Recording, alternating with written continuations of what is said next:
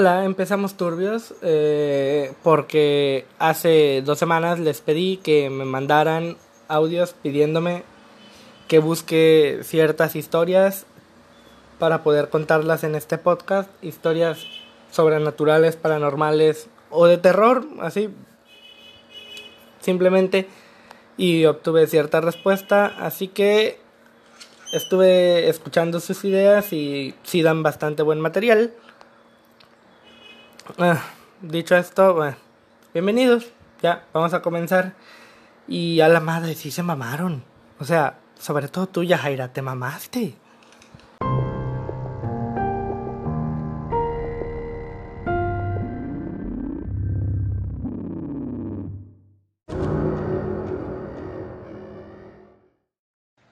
Bueno, es que me va a trabar mucho.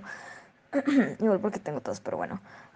Una vez, eh, la neta no me acuerdo cómo empezó. O sea, simplemente como que me dieron ganas de hacer pipí. O sea, pero esas ganas que, o sea, te dan así bien cañonas. Y pues en ese tiempo eh, yo no tenía celular. O sea, no, no, tenía mi celular aquí en mi cuarto. y pues no sabía qué, hora, qué horas eran, pero me iba a parar. Pero no sé, como que no me pude parar y me dio un pinche miedo horrible. Entonces, eh, no, no estaba corriendo aire, me acuerdo, porque creo que se me había ido la luz, algo así. Y tenemos la puerta cerrada y tenemos las ventanas abiertas. Em, entonces, mi puerta eh, no tiene... o sea, la chapa de la puerta no traba bien. O sea, es como que aunque le ponga seguro a la puerta, esa cosa ya ni sirve. Nada más sirve como que para tener atorada la puerta un ratito y ya. Entonces, em, esa, esa vez, esa noche, em, empecé a escuchar como si estuvieran golpeando la puerta, pero eran golpes así como que, como que entre ratos fuertes y a veces así como que despacios, despacito. Y este, eh, pues a mí me dio miedo porque dije, ¿qué pedo? No está corriendo aire, no es para que se, esté moviendo la puerta mucho menos para que alguien esté tocando. Entonces, em, pues me quedé en la cama, o sea, yo me estaba orinando, quién sabe como cuántas horas me aguanté, pero esa noche me acuerdo que casi no dormí.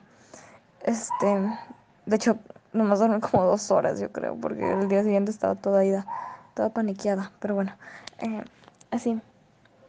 La puerta de mi cuarto no tiene como trabarse y estaban golpete y golpete la chingada puerta.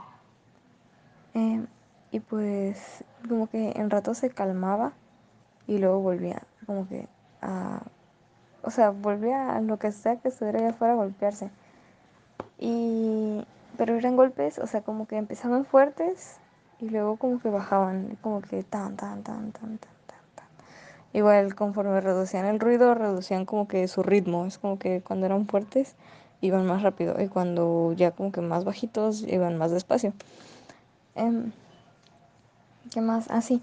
Bueno, para no hacerte la larga, luego de un rato, em, pues ya, ya no aguantaba las ganas de mirar. Y este, me tuve que parar. Eh, obviamente esperé a que se callara esa cosa.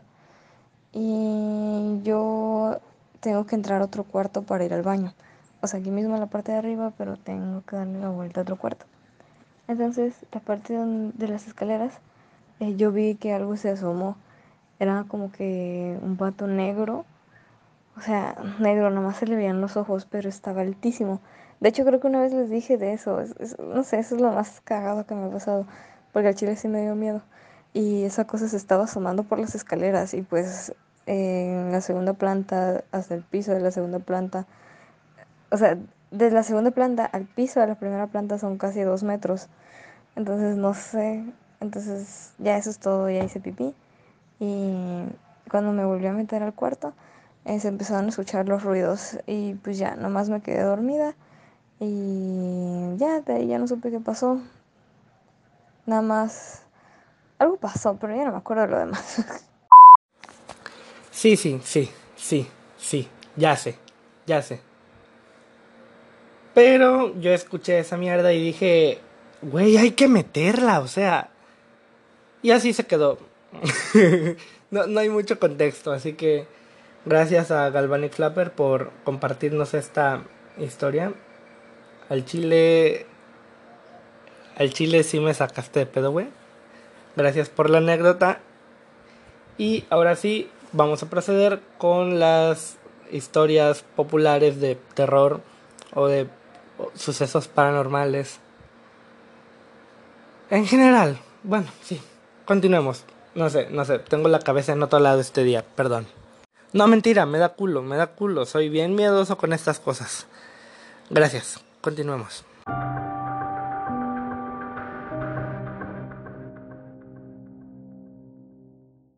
Hola, una vez escuché del caso de los fantasmas de Fox Hollow Harm. ¿Lo podrías buscar, por favor? Bueno, eh, gracias, Yajaira. Eh, la mayoría de la información que he logrado encontrar viene básicamente de otros podcasts y un chingo de páginas en inglés, así que tuve que rifarme una traducción decente eh, que no fuese la de Google porque, perdóname Google, pero tu traducción es a veces una mierda. Así que bueno, esta es la que más me costó preparar. Eh, los, los crímenes de Hollow Farm eh, es una historia que yo no conocía al Chile y tiene todo lo que nos gusta a nosotros, suspenso, crimen y homosexualidad. es perfecto. Ahora, nuestro sujeto, nuestro asesino, es alguien que desde ya voy a identificar como Herb, Herb, Herb, Herb, Herb Baumeister. O algo así. Vamos no, no sé cómo lo voy a llamar. Para mí es complicado pronunciar este nombre. Pero bueno. Herb Master conoció a su esposa Julie en la universidad. La pareja se casó, tuvo tres hijos y comenzó una vida afuera de la ciudad, en los suburbios, de manera bastante normal.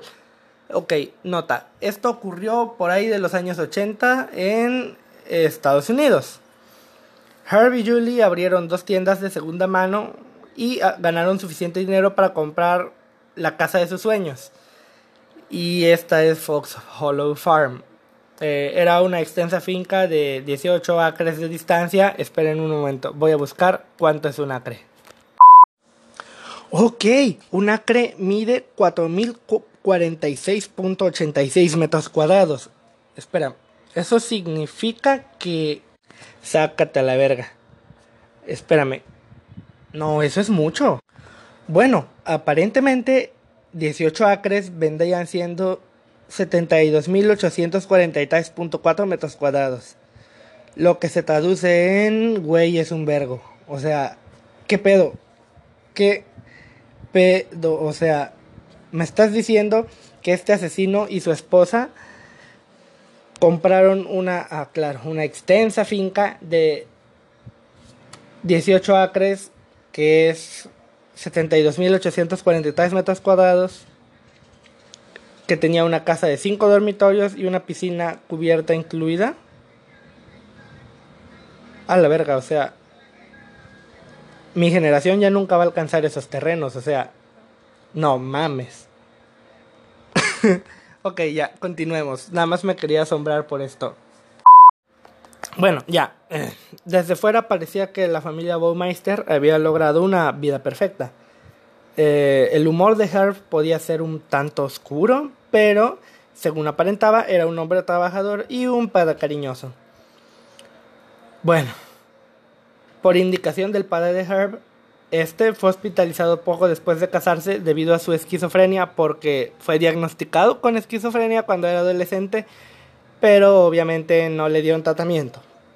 Bueno, aparentemente Herb y su esposa rara vez se mostraban afectuosos, apestosos, bueno, no sé, afectuosos. Según el, según la información que dio su propia esposa Julie, solo mantuvieron relaciones sexuales unas 5 o 6 veces en un matrimonio de alrededor de 25 años. Pero tuvieron tres hijos, o sea, cada dos palitos tenían un hijo. ¿Y ya? ¿Tampoco? O sea, no, no me estoy quejando, pero es que seis veces en 25 años te mamaste, güey. Bueno, a Julie no le pareció muy problemático, según ella misma. Pero eh, obviamente este güey, Herb, ocultaba un secreto.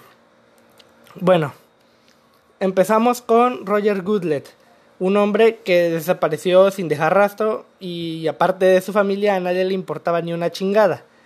A principios de los 90 en Indianápolis, un hombre que fue visto por última vez en un bar gay, o es decir, Roger Goodlet, no atrajo en realidad mucha atención por parte de la policía. Es que, ah, de seguro está con su novio, no le va a pasar nada. ¿Le suena? Exacto. bueno, afortunadamente para Roger Goodlet y sus familiares, Roger tenía un amigo llamado Tony Harris a quien le importaba y se ofreció a ayudar a la familia de Roger en todo lo que pudiera, es decir, encontrar al morro desaparecido. Bueno, ni tan morro, o sea, ya era un ruco, güey. Bueno, Tony comenzó a pegar carteles faltantes con la cara... Bueno, ¿qué estoy diciendo? Ok, empezó a pegar por todo el ambiente de Roger, todo el, todos los bares gay que frecuentaban Tony comenzó a pegar carteles con la cara de Roger para poder reconocer, para que si alguien lo reconocía le avisara a él y a sus familiares. Ahora, en el punto de todo esto es que una noche Tony vio a un hombre sentado en la barra mirando al frente a uno de los carteles. El hombre era extraño por la forma en la que estaba sentado ahí calladito, mirando el cartel mientras se lamía los labios. Ojo aquí. Tony inmediatamente se le, se le arrugó, güey. O sea, le dio miedo y al chile a mí también me habría dado miedo. Su intuición le decía que este hombre sabía algo sobre la desaparición de su amigo. Tony se dirigió hacia el hombre y pensó, güey, ¿qué estoy haciendo? O sea, este hombre se ve raro, pero no por eso debe de ser un asesino serial. Bueno, Tony dijo, se dijo a sí mismo, nah, no me voy a acercar. Pero se acercó. El hombre se identificó como un tal Brian Smart. Finalmente, Tony le aceptó una invitación a Brian para ir con él. Se fueron afuera de la ciudad y recorrieron oscuros caminos rurales hasta que llegaron a una finca llamada, así es, Fox Hollow Farm.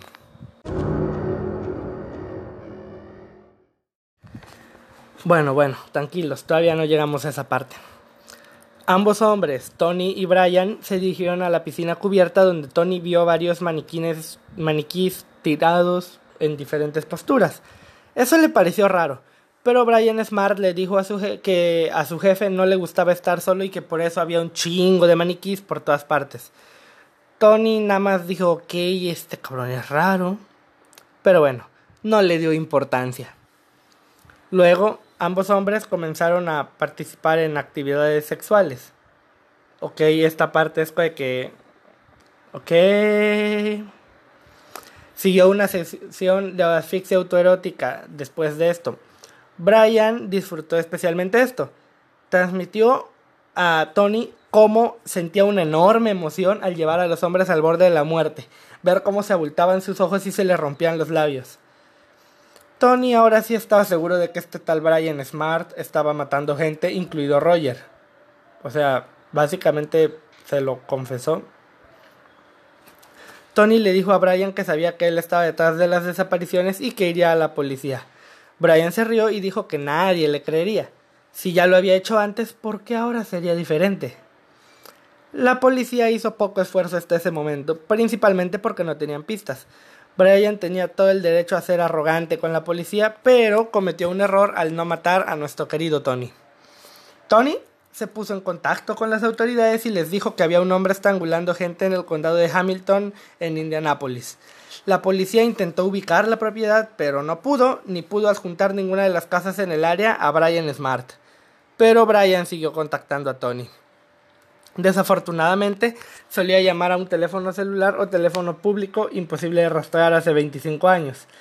Durante algunas de estas conversaciones, Brian dejó ver que había matado a muchas personas y los hombres seguían desapareciendo de los bares gay. Fue entonces cuando Tony volvió a ver a Brian. Cuando Brian salía del bar, Tony lo siguió afuera y obtuvo su número de matrícula. La policía pudo identificar al hombre como Herb Baumeister. ¿Le suena? Sí, es el que les dije hace ratito. Ay, esto se va a poner más turbio. Bueno, se, se pensaba eh, que Baumeister era un niño dulce, sensible y despreocupado. Y pues más o menos sí lo era. Pero luego llegó la pubertad y varias cosas cambiaron drásticamente. comenzó a desarrollar una fascinación por la muerte. Comenzó a divulgar su comportamiento antisocial a través de bromas un poco obscenas y perturbadoras. Herb ya no tenía miedo de dejar escapar sus pensamientos con otros chicos de su clase. Se preguntó en voz alta cómo sabría la orina y luego comenzó a perseguir a los otros chicos pidiendo una bebida. Ay Dios, esto, Yajaira, ¿por qué? Güey, ¿por qué? ¿Qué pedo? ok. Este fue el ejemplo más benigno de su cambio, pero cuando Herb no fue reprendido por su comportamiento, comenzó a subir la apuesta. Orinó en el escritorio de un maestro y una vez dejó un pájaro muerto en el escritorio de otro. Le encantaba jugar con animales muertos, a menudo apretándolos para sentir el poder de sus manos aplastando los huesos pequeños. Eso le excitaba. Neta Yajaira, qué pedo, me asustas. Herb nunca tuvo citas en la escuela y posiblemente no supiera si era gay todavía debido a la amplia gama de emociones y fascinaciones que estaba desarrollando. Aunque Herb nunca terminó la universidad, se le consideraba trabajador inteligente, pero tenía problemas para mantener un trabajo debido a su extraño comportamiento. Cuando su suerte cambió por el éxito de sus tiendas de segunda mano, los Baumeister se asentaron en sus vidas y Julie, su esposa, solía llevar a los niños a la casa del lago de la familia en el verano, dejando a Herb solo. Gran parte de este tiempo se dedicó a recorrer la escena gay de Indianápolis. Todos los bares gay de Indianápolis, ahí estaba Herb. Bueno, ahora él tenía la libertad de explorar su sexualidad y realizar sus fantasías. Ahora, todo terminaba siempre en la piscina donde Herb estrangularía a los hombres con una manguera. Los cuerpos empezaron a acumularse cuando Tony Harris conoció a Herb. Ahora, con un nombre y una dirección, los investigadores pudieron empezar a presionar a Herb Meister.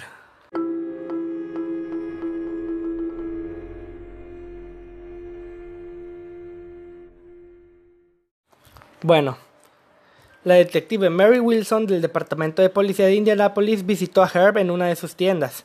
La visita sacudió visiblemente a Baumeister y aumentó las sospechas de la policía. Cuando le pidieron que, se dejase registrar la propiedad de Fox Hollow Farm, Herb se negó. Entonces se acercaron a Julie. El detective Wilson estaba en conflicto porque en ese momento no sabía si Herb tenía algo que ver con los hombres desaparecidos y sin embargo iban a decirle a su esposa que estaban investigando a su esposo por un homicidio perpetuado por un esposo aparentemente homosexual. La conmoción y tristeza de Julie naturalmente se volvieron ira e incredulidad. Llamó al detective Wilson para defender a su esposo diciendo que él nunca fue violento ni una sola vez en su vida y ahora lo estaban investigando por asesinato. si querían registrar la propiedad, tenían que presentar una orden judicial y Julie dijo que personalmente les haría un recorrido. Los investigadores solo tenían las historias de Tony y pruebas circunstanciales, pero nada para conseguir una orden judicial. Poco después, la vida de Baumeister comenzó a desmoronarse. Sus negocios empezaron a fracasar y el comportamiento cada vez más impredecible de Herb terminó causando que su esposa Julie solicitara el divorcio. Ella todavía negaba las acusaciones sobre su esposo, pero aún así quería respuestas. Había una información muy importante que Julie le había dicho a su abogado y no le contó a la policía. Su hijo había encontrado un cráneo en un patio trasero de la casa y lo había llevado adentro para mostrárselo a su mamá. Salió y encontró aún más huesos. Cuando fueron descubiertos originalmente, Herb lo explicó como los esqueletos modelo que su padre usó en su práctica médica. Él era un pack rat, pack rat, a chinga. Ok, eh, un acumulador compulsivo, qué pedo, pinche traducción culera, se me pasó esto. Y terminó quedándose con todo, güey. O sea, decidió enterrarlos en el patio trasero y para Julie eso fue suficiente. Su abogado contactó al detective Wilson con esa información. La policía salió a Fox Hollow Farm y finalmente pudo hacer un registro en la propiedad. Había huesos esparcidos por todo el lugar. Los grandes estaban más atrás, escondidos en el bosque, pero los pequeñitos estaban directamente detrás de la casa y habían sido quemados. Bueno, Herb no era tan listo después de todo. Para ese momento, Herb había llevado a su hijo a la casa del lago y vació la cuenta bancaria que tenía con su esposa.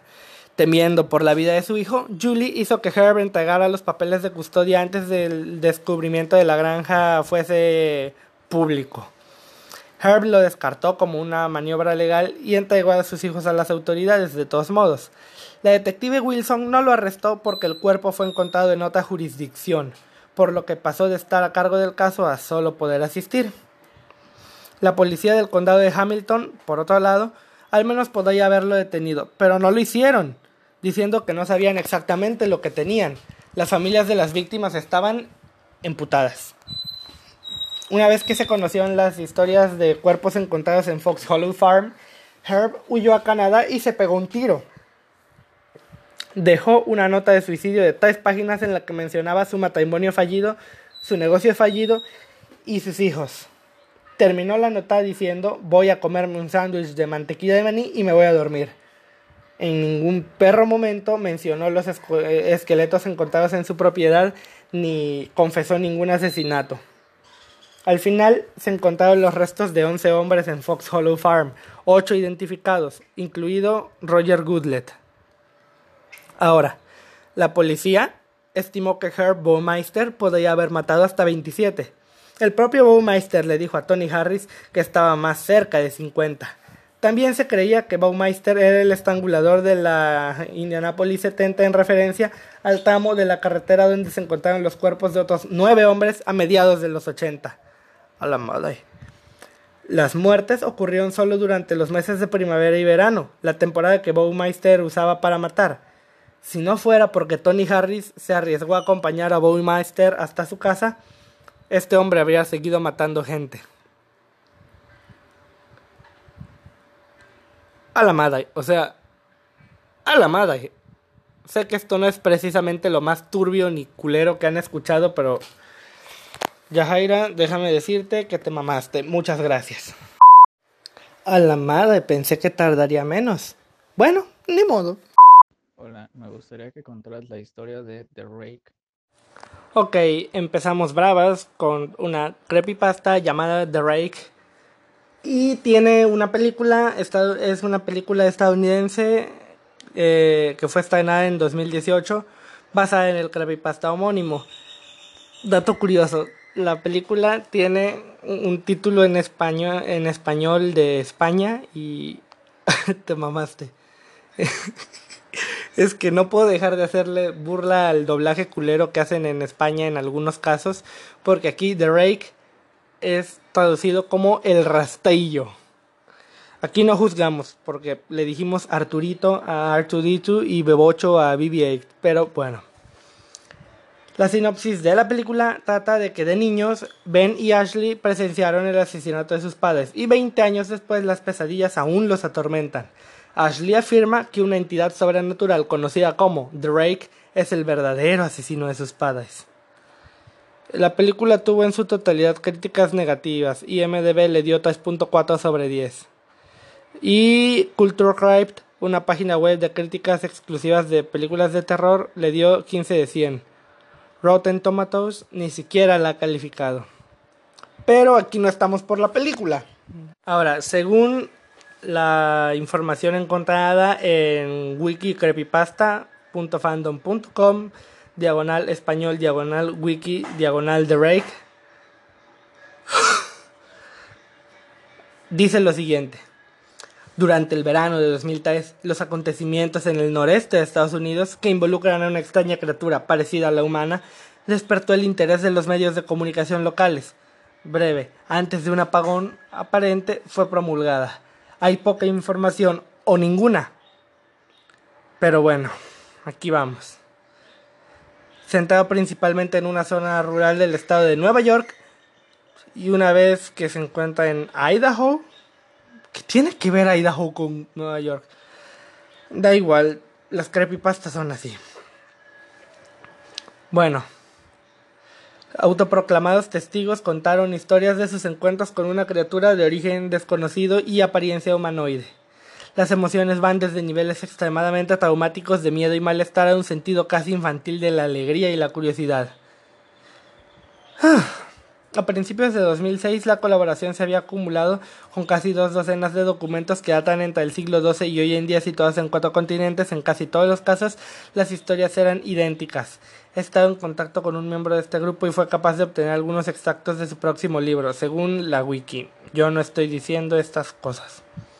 Bueno, según la creepypasta, 1964. Mientras me preparo para tomar mi vida, siento que es necesario disipar cualquier sentimiento de culpa o dolor que he introducido a través de este acto. No es culpa de nadie más que a él. Una vez me desperté y sentí su presencia. Otra vez que me desperté y vi su forma. Otra vez que me desperté y escuché su voz y vi sus ojos. No puedo dormir sin que me aterre lo que podría pasar la próxima vez al despertar. No puedo despertar nunca más. Adiós encontrada en la misma caja de madera donde había dos sobres vacíos dirigidos a William y Rose y una carta suelta personal sin sobre. Querida Lini, he rezado por ti. Él ha dicho tu nombre.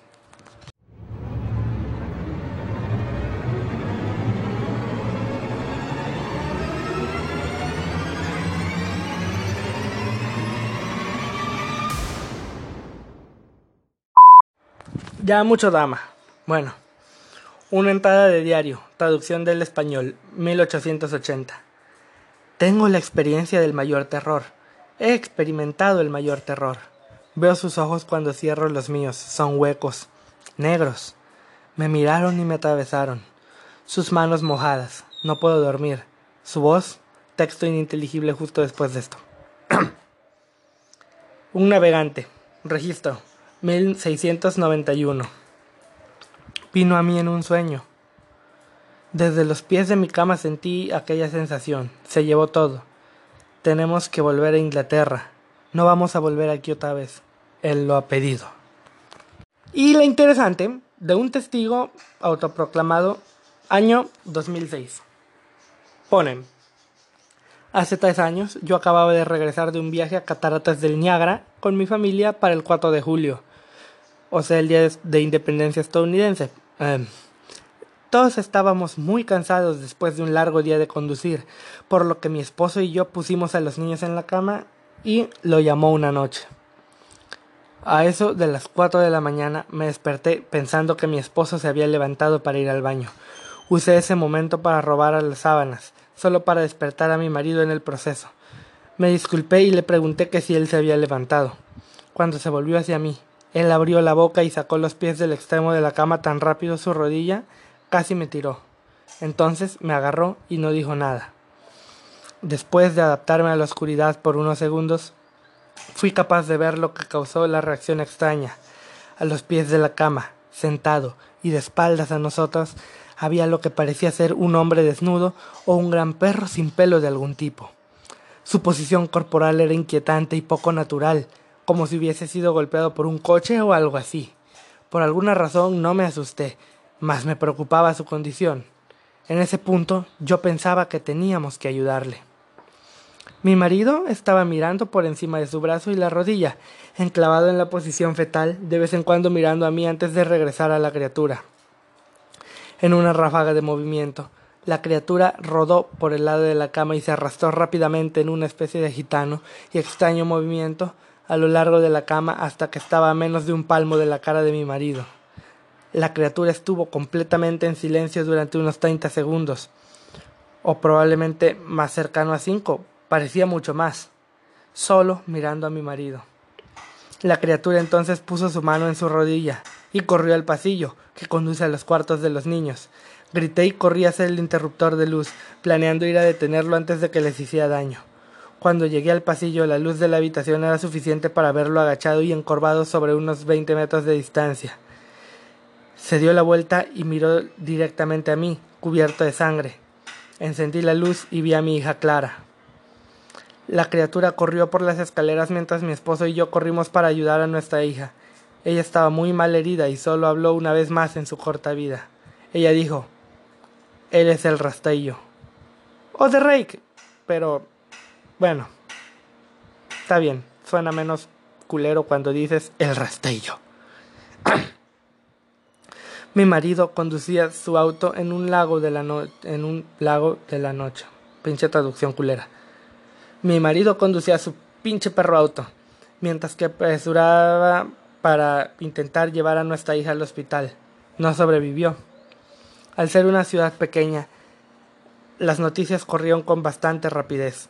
La policía estaba muy atenta al principio y el diario local tomó bastante interés también. Sin embargo, la historia nunca fue publicada.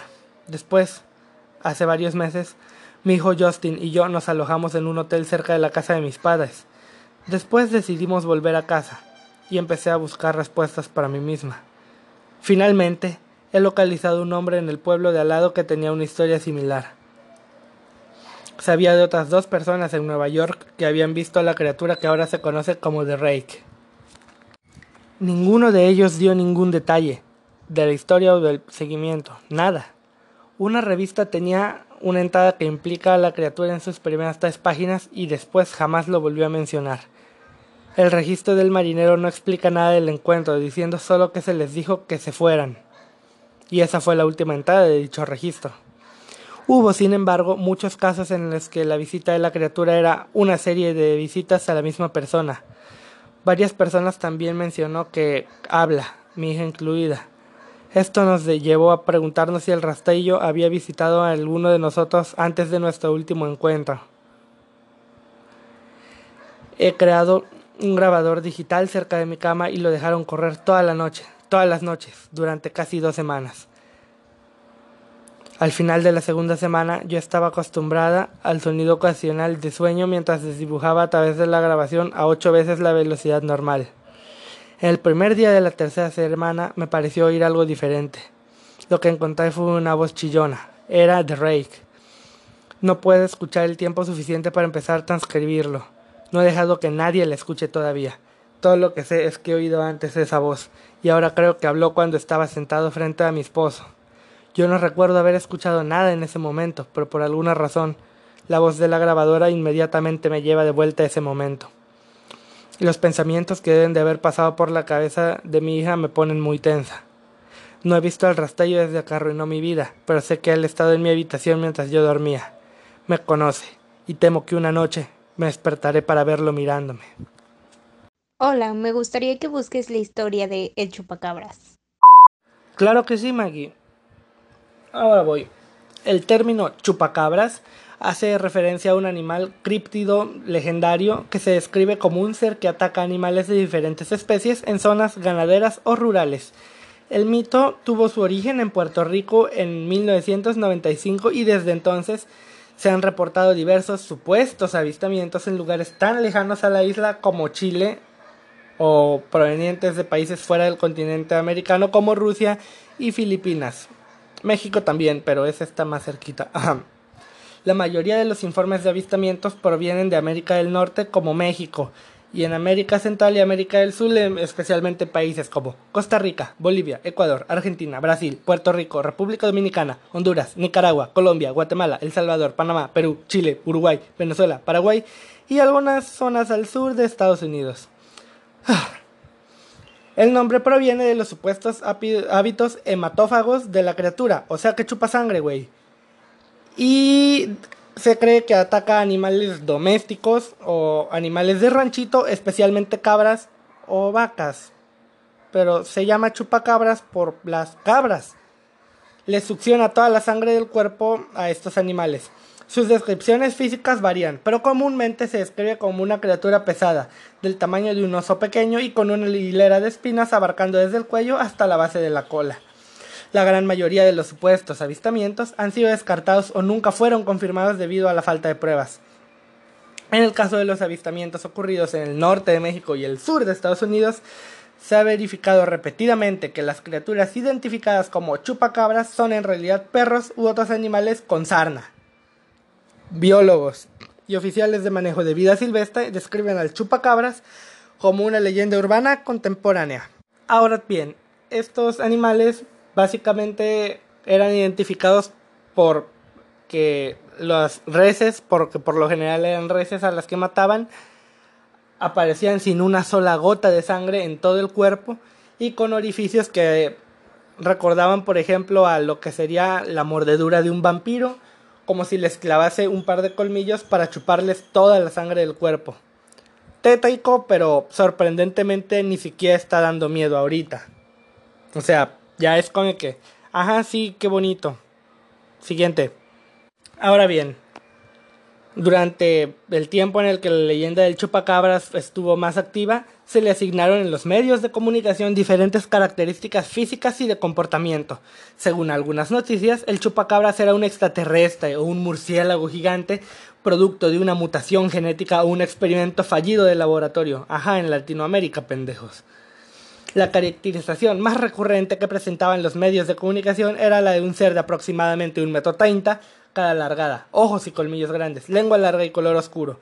Además, poseía alas y aletas en la espalda. La parte inferior de su cuerpo era peluda y la superior parecía un reptil. Caminaba encorvado y sus miembros estaban provistos de enormes garras. Pinche alebrije más culero. Los primeros reportes de ataques de los presuntos chupacabras ocurrieron en marzo de 1995 en Puerto Rico, cuando ocho ovejas domésticas fueron encontradas muertas, cada una con tres heridas punzantes en el área del pecho, por las que aparentemente había sido succionada toda la sangre del cuerpo. Algunos meses después, una testigo presencial llamada Madeleine Tolentino declaró haber visto a la criatura en el pueblo puertorriqueño de Canóbanas, afirmando también que alrededor de 150 animales domésticos habían sido encontrados muertos. Poco después de los reportes de Puerto Rico empezaron a surgir reportes de muertes de animales en circunstancias supuestamente similares provenientes de otros países como República Dominicana, Argentina, Bolivia, Chile, Colombia, Honduras, El Salvador, Nicaragua, Panamá, Perú, Brasil, Estados Unidos, Ecuador y México. Esperen, encontré algo curioso. Hay dos tipos de chupacabras. Los informes de Puerto Rico y Latinoamérica, donde a los animales se les ataca y supuestamente la sangre se les extrae, y los informes en Estados Unidos de mamíferos como perros y coyotes afectados por sarna a los que la gente llamó chupacabras porque se veían raritos. Pinche Estados Unidos. Bueno, bueno, bueno. Varios testigos llegaron a la conclusión de que los ataques no podían ser obra de perros o coyotes porque la víctima no fue devorada. Dicha conclusión, pues, de hecho, güey, tienen razón. Pero, de acuerdo con expertos, tanto perros como coyotes pueden matar a una presa y no consumirla ya sea por inexperiencia, lesiones o la dificultad para matarla. La presa también puede sobrevivir al ataque directo, pero morir después por hemorragia interna o un choque circulatorio. La presencia de los dos agujeros o ties en la presa correspondientes a colmillos son de esperar, ya que esta es la única manera de que la mayoría de los animales carnívoros terrestres tienen para atrapar a sus presas, según expertos. Pero yo diría que al menos les quedó un cachito de sangre en el cuerpo y no, Aparentemente no. Nada, vacíos, secos. Uno de los últimos supuestos avistamientos fue el 3 de abril de 2014 en Radcliffe, Texas. Benjamin Radford sugirió que el animal capturado era solo un mapache afectado, afectado por sarna sarcóptica. Veamos qué es la sarna sarcóptica. ¡Ah, la puta! ¡Ah, la puta! ¡Ah! se cancela. Y aquí en México, la serie mexicana de terror, Lo que la gente cuenta, de TV Azteca, le dedicó un capítulo a la criatura llamada El Chupacabras. Ay, te mamaste TV Azteca. Ay, sáquenme de México, por favor. Bueno, ya. Creo que esto es todo, Maggie. Espero haberte ayudado. Bueno, eso es todo por hoy. No se les olvide seguir mi página de Facebook, Shadows si todavía no lo han hecho, porque ya me van a quitar el bloqueo de Facebook de un mes por haber dicho Le Mariposón en un meme de Ladybug. Pero bueno, ese es. Que cuente todas las historias en las que se despertó en el cuarto todo paniqueado, a veces que le fueron a hacer la limpia porque supuestamente lo persiguió una bruja, o sea, todas esas historias. Si no las cuento en el podcast, me enojo. Ya, ahora sí, perdón, Dulce. Bueno, resulta que en el transcurso del año pasado, que es básicamente el año 2020, año de cuarentena, sufrimiento amoroso y mucha vergüenza ajena que di yo hacia otras personas porque fue el año en el que quedé. Me expulsaron de mi escuela.